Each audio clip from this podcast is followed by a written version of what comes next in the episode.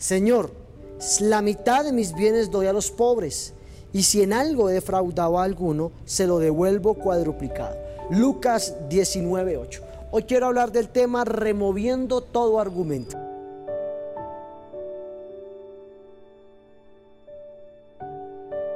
Uno de los mayores ejemplos de restitución que podemos ver es en, la, en la Biblia es la vida de saqueo. Son muchos testimonios que escuchamos de las personas que habían cometido graves equivocaciones en su vida pasada y luego de experimentar un encuentro con Jesús, nació de ellos el deseo de restaurar a aquellas personas a quienes había agraviado. La Biblia narra la historia de Saqueo, que Saqueo era un hombre el cual se subió a un árbol. Era un, muy corto de estatura, pero cuando escuchó que Jesús iba de camino, buscó todas las opciones para poder tener un acercamiento con Jesús. La Biblia dice que se subió a un árbol y llamó la atención de Jesús. ¿Y sabes por qué la llamó? Porque Jesús cuando iba en camino direccionó su mirada hacia el árbol. O sea, algo llamó la atención en la vida de Jesús para que decidiera mirar. En ese momento Jesús se autoinvita a la casa de Saqueo. Le dice, hoy estaré en tu casa. La Biblia dice que cuando llegó a la casa de Saqueo, Saqueo, aquel hombre cobrador eh, que se pasaba cobrando los impuestos, eh, robaba a las personas, dice la, vida que, dice la Biblia que solo la presencia de Jesús en la casa de Saqueo se removió el argumento que había, se acercó a Jesús y él solito quiso devolver en algo, alcanzar en algo, poder eh, arreglar en algo el pasado de errores que había cometido. Sabes, cuando nosotros le entregamos nuestra vida a Jesús, tenemos muchos argumentos.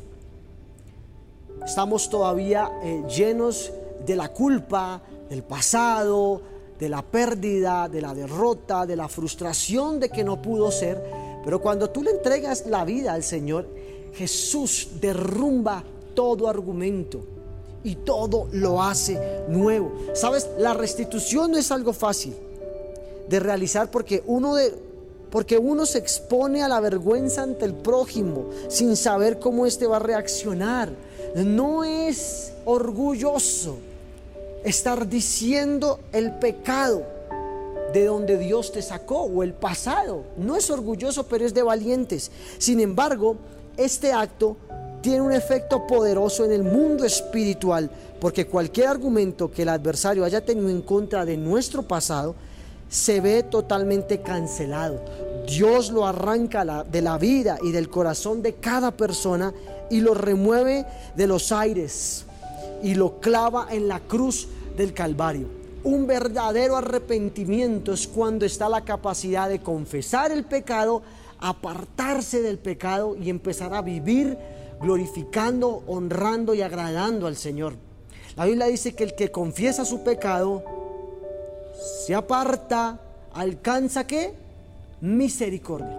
Hoy yo te invito para que seas tú removiendo toda piedra de argumento, de temor, de rechazo y que, y que seas tú tomando la decisión valiente de poder decirle al Señor, Señor, estoy aquí para restituir lo que hice mal en el pasado.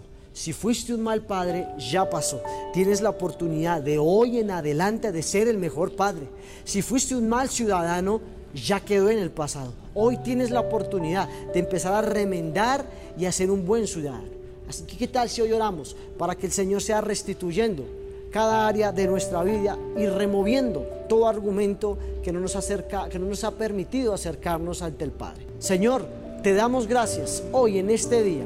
Gracias por la oportunidad que nos das de poder tener un día más de vida y podernos relacionar contigo hoy en este día, Señor. Te pedimos, Espíritu Santo, la visitación tuya en nuestra casa, en nuestras vidas, Señor.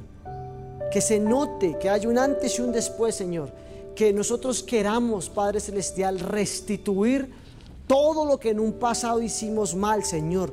Todo lo que en medio del, del desconocimiento de la verdad cuando andábamos ahogados en el pecado, en la ignorancia, Señor. Pero ahora que tenemos la sabiduría, la vida eterna, el conocimiento, Señor, podamos derribar todo argumento y extender nuestra mirada hacia el frente, Señor. Que podamos, Padre Celestial, ser libres de la culpa, libres del argumento, del rechazo, de toda artimaña y palabra ociosa que el enemigo, que el mundo ha lanzado contra nosotros, Señor, y que podamos decir, Padre Celestial, soy una nueva criatura en Cristo Jesús. Amén y amén. Feliz y bendecido día. Chao, chao.